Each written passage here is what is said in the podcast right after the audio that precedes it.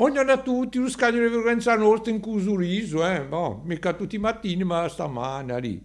Cioè, appena il sole, appena, eh? In cui Sabino vi salutiamo e vi preghiamo una santa giornata.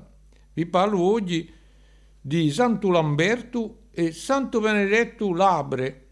Allora, per Santo Lamberto era stato fatto escu di Maestrich in Belgica verso l'anno 670.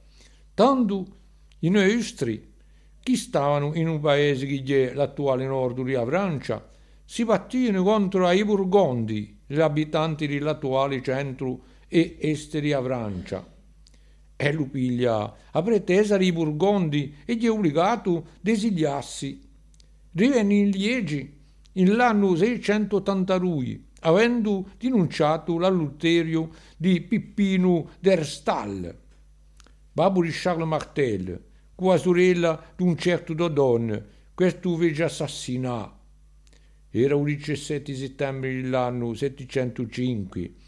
Allora presso un nome di Lamberto da un germanico Land, che vuol dire paesi, e Bert spampigliante.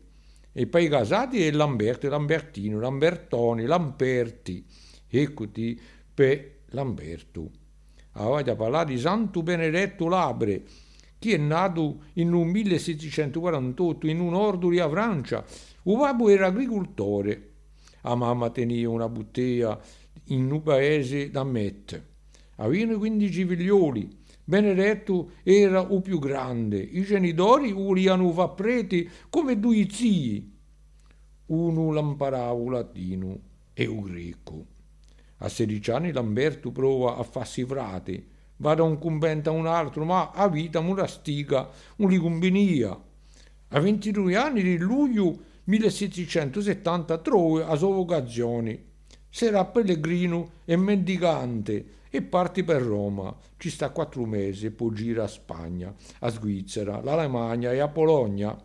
Cinque anni dopo riviene in Roma. Era troppo malato per riparta, ma Campadorna anni. Di giorno andava da una chiesa all'altra, di notte si rifugia in ruine di un Coliseo.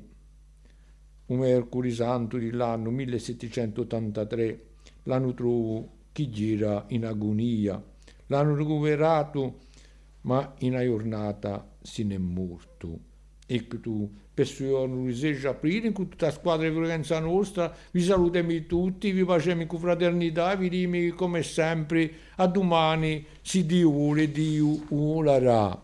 Ecco tu.